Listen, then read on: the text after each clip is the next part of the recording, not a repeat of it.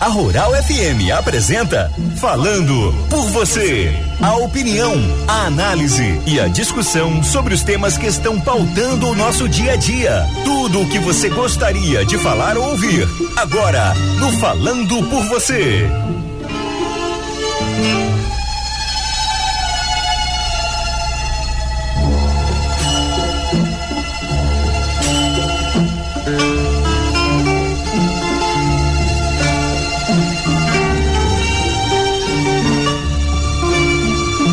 Bom dia a todos os ouvintes da 102.7 Rural FM.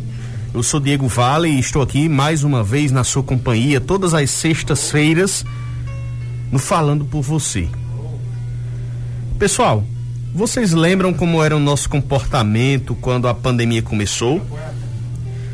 A gente de início achou que tudo seria muito rápido, tudo passaria logo Lembro muito que alguns diziam: ah, após Semana Santa tudo volta ao normal. Ah, essa quarentena de fato serão 40 dias. Né? Essas eram nossas expectativas há um ano. E hoje a gente olha para trás e vê quanto tempo já passou todo esse nosso sofrimento, toda essa nossa travessia, momentos de perdas, de tristezas, de descontentamento de preocupações, de aflições. E aí já foram duas semanas santas com as igrejas fechadas. E esse atraso da vacinação, infelizmente, mostra que a luz no fim do túnel parece ser uma pequena faísca. Essa semana eu fiz uma enquete no meu Instagram e perguntei se as pessoas tinham esperança de ser vacinadas ainda no primeiro semestre. E a grande maioria disse que não. Que não. O momento é muito preocupante para todo o Brasil. Há um ano, muitos de nós até brincava dizendo que estava engordando por ficar em casa. Ah, a única distração é ficar em casa comendo. Vocês lembram disso? Vocês disseram isso também? Quanta ingenuidade nossa, meus amigos. E aí, em cima disso, faremos nossa reflexão de hoje para dizer que lá atrás a gente dizia que ficar em casa íamos engordar porque a distração era comer. E hoje o retrato que nós temos é que a fome aumentou e muitos brasileiros não têm o prato com arroz e feijão disponível. É isso mesmo a pandemia, infelizmente, agravou o problema da fome no Brasil. Nós falamos sobre isso no nosso último programa e hoje vamos repetir novamente, porque isso é uma preocupação que exige de nós urgência enquanto cidadão, enquanto atores sociais, enquanto gestores. O relatório Efeitos da Pandemia na Alimentação e na Situação da Segurança Alimentar no Brasil que foi publicado na última terça-feira, demonstra que houve uma redução geral da disponibilidade de alimentos nos domicílios em situação de insegurança alimentar. Inclusive aqueles alimentos não saudáveis. Não, os, a inflação aumentou, o poder de compra está menor. Eu vou me virando aqui com aquele macarrão instantâneo, miojo, com enlatado. Meus amigos, nem isso, que era considerado barato, está mais tão acessível na mesa desses brasileiros que o estudo mostrou que a pandemia trouxe e agravou a insegurança alimentar. São pessoas que em grande parte estão passando fome milhões de pessoas, quase 20 milhões passando fome. E muito mais gente que não tem as três refeições regulares. Há alguns meses, especialistas têm conversado com trabalhadores para entender o que é que tem sobrado no prato das famílias que estão em situação de vulnerabilidade social nesse tempo de Covid-19 uma reportagem do site o joio e o trigo.com.br mostra que pesquisadores do grupo de pesquisa Alimento para a Justiça, Poder Político e Desigualdade Alimentar na Bioeconomia, esse é o nome do grupo de pesquisa, que é da Freie University de Berlim. Esses pesquisadores trazem uma resposta que não queríamos ter. O consumo de alimentos saudáveis diminuiu em 85% nos domicílios em situação de insegurança alimentar durante a pandemia. O que é que isso quer dizer, Diego? Que houve redução no consumo de carne e essa redução chegou até 44% dos domicílios. Redução no consumo de frutas de 40%, de queijos, de hortaliças, de legumes. Essa pesquisa divulgada mostrou que as pessoas estão de fato substituindo a carne por ovo. Quase 19% das famílias em insegurança alimentar estão fazendo essa substituição. Não está entrando carne em casa.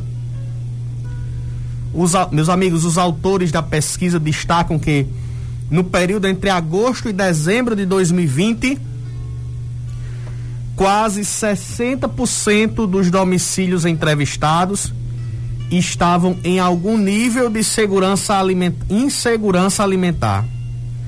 Ou seja, insegurança alimentar é quando a quantidade de alimentos e a qualidade desses alimentos é inadequada ou insuficiente. Desses domicílios, 15% estavam em situação de insegurança alimentar grave. O que é isso? Repito, fome. Objetivamente, isso significa que a fome passa a ser vivida também pelas crianças dos domicílios. Quantas vezes nós já ouvimos o seguinte: ah, a situação aqui em casa está difícil, mas eu dou um jeito, eu faço o meu esforço, eu tiro do meu prato e coloco no prato do meu filho essa, infelizmente, nem é mais a realidade de 15% dos brasileiros. Nem tem para o prato do seu filho, nem para o seu.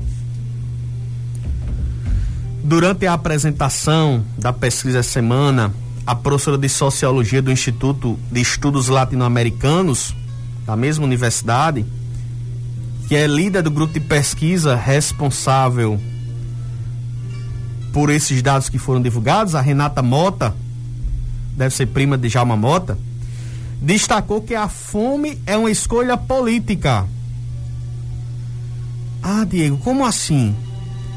A professora lembrou que o sucateamento do PAA, do PENAI, da alimentação escolar, a extinção do Conselho Nacional da Alimentação Escolar essa extinção do Conselho Nacional foi uma das primeiras medidas do presidente Bolsonaro, assim que assumiu lá em 2019.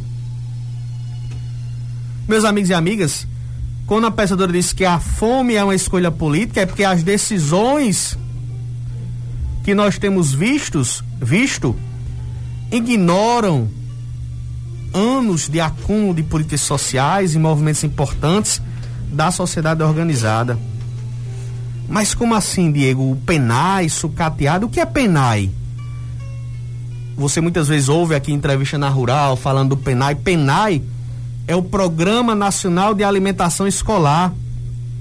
Esse programa nacional é responsável pela oferta de alimentação escolar a todos os estudantes da educação básica pública do Brasil.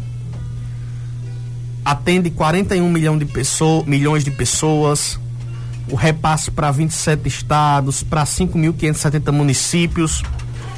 Isso chega a uma ordem de 4 bilhões de reais anuais. E por que, que é crucial a gente falar sobre alimentação escolar nesse momento? Meus amigos e amigas, muitos dos nossos estudantes, para muitos desses estudantes, a refeição que se faz na escola é a única ou é a principal refeição do dia. E há mais de um ano, eles não têm direito a essa refeição. Com a pandemia, o programa de alimentação escolar passa por um dos momentos mais difíceis. E quer ver outro grande desafio? É um programa complexo, não é simples a sua logística. E aí o Brasil como um todo passa por mudança de gestores. Gestores novos que, em sua maioria, não estão habituados à logística de execução do PENAI. Nesse momento está se falando de volta às aulas. Se fala em, em forma híbrida, de alguns irem para a escola e outros não. A pergunta que eu faço a vocês: como será a merenda se as aulas voltarem de forma híbrida? Nesse revezamento de estudantes, como será a merenda escolar? No dia que o aluno estiver em casa, vai ter direito à merenda? Vai ter cesta básica? Ou kit escolar? Ou só come quem está na escola? Quem fica em casa vai ter o seu direito à alimentação violado? É assim? Essa é a grande discussão. E esses questionamentos, repito, o site, acessem, é muito curioso. O joiotrigo.com.br traz esses questionamentos porque agora o FNDE chegou a publicar até uma cartilha de orientações para a execução do PENAI nesse contexto de pandemia, mas essa cartilha não responde nenhuma dessas perguntas. Quem fica em casa vai ter direito à alimentação? Ou só o aluno que vai para a escola do ensino híbrido? As recomendações lá do FNDE são simples: higienização, uso de máscara, distanciamento, mas não fala do aluno que vai ficar em casa. Como é que ele será atendido? Quando a infecção, as infecções por coronavírus começaram a se alastrar e as escolas foram fechadas, estados e municípios tinham seus caixas abastecidos com recursos da alimentação escolar do Programa Nacional. Mas milhares de estudantes ficaram sem merenda. Justamente quando mais prezava da garantia de direito à alimentação saudável, à alimentação adequada. Em abril do ano passado, há um ano, o governo federal aprovava uma resolução permitindo que se distribuísse os alimentos direto para as famílias dos estudantes foram quase 20 emendas parlamentares tratando desse assunto. Nós vimos que alguns municípios, de Caicó, por exemplo, distribuiu um kit de alimentação escolar. Vários municípios foi autorizado, o governo federal autorizou através de resolução essa distribuição. Infelizmente é algo insuficiente. Ah, Diego, mas o recurso do PENE é muito pouco. São trinta e poucos centavos por aluno, de fato. Mas a escola que está fechada, não tem consumo de energia, não tem gastos com a limpeza, com a manutenção, com alguns contratos. É preciso que os municípios atendem para isso e complementem esse recurso e distribuam kits de vergonha, porque nós temos alunos passando fome aqui no nosso seridó. Querem outra preocupação? A agricultura familiar que deixou de fornecer para a merenda escolar.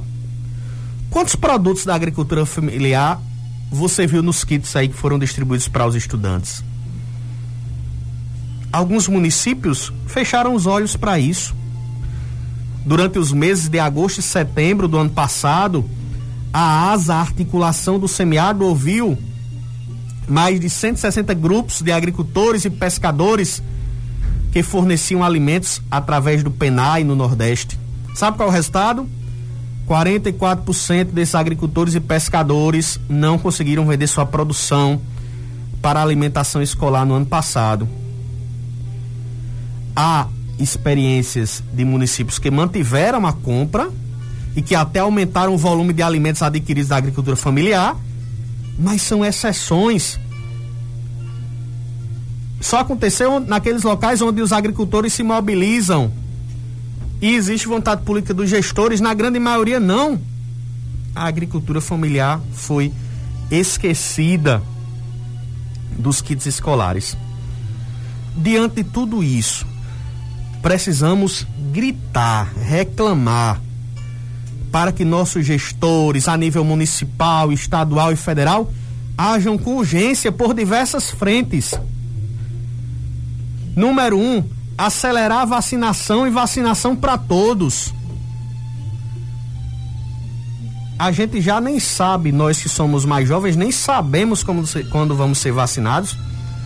Mas o idoso que recebeu a primeira dose também está na dúvida se vai ter vacina para a segunda dose. Segunda frente, nós temos que. É justo nós temos auxílio emergencial. Justo. Uma parcela de 150 reais é um absurdo. Nós temos quase 20 milhões de brasileiros passando fome. Sem ter tomado café hoje, sem nem saber o que é que vão almoçar ou se vão ter o que almoçar. Os governos precisam aumentar, ampliar o atendimento dos restaurantes populares. Do café cidadão, como a gente tem o um exemplo aqui no Rio Grande do Norte. Nós precisamos facilitar o acesso ao microcrédito. Tem que acudir as pessoas a emprestar dinheiro, mas é emprestar dinheiro sem juros. Com carência para pagamento, só paga daqui a um ano. Ora, se os bancos todos estão lucrando, por que é que isso é impossível? E nós precisamos ter medidas que socorram a agricultura familiar. Você que ouve a rural aí agora, na zona rural, no Seridó, Potiguar e Paraibano, nós precisamos de medidas que socorram você da agricultura familiar. Diego e nós cidadãos, nós devemos continuar fazendo nossa parte. E aqui finaliza o programa divulgando uma ação emergencial da Diocese de Caicó. O Seridó tem sede de solidariedade. A Diocese de Caicó, através da Caritas Diocesana, tem realizado ações permanentes de formação, mobilização, organização acompanhamento de grupos e pessoas em vulnerabilidade social e econômica. E com essa pandemia do coronavírus, a nossa diocese está realizando a segunda edição dessa ação emergencial chamada O Seridó tem sede de solidariedade. Uma campanha juntamente com paróquias, pastorais, serviços sociais da diocese de Caicó. Você pode procurar sua paróquia, sua pastoral, seu movimento doar uma cesta básica, um kit de higiene pessoal. Como é que eu faço isso, Diego? Procura aqui o Centro Pastoral Dom Wagner. Acho que o telefone lá é 3421 2125. Aqui do Centro Pastoral Dom Wagner. Ou então procura Caritas Diocesana nas redes sociais, Instagram, Facebook, procura lá Caritas Caicó. Faça sua doação financeira, de alimentos, de kit de higiene pessoal. Nós precisamos ser solidários nesse momento. Nós temos muitos irmãos e irmãs sofrendo. A grande maioria não vai conseguir esperar um socorro governamental e nós precisamos fazer nossa parte. O Seridó tem sede de solidariedade. Contribuamos e fazamos, façamos diferente. Meus amigos, muito obrigado mais uma vez em estar com vocês e até o nosso próximo encontro aqui no Falando por Você. A Rural FM apresentou Falando por você. Até o nosso próximo encontro.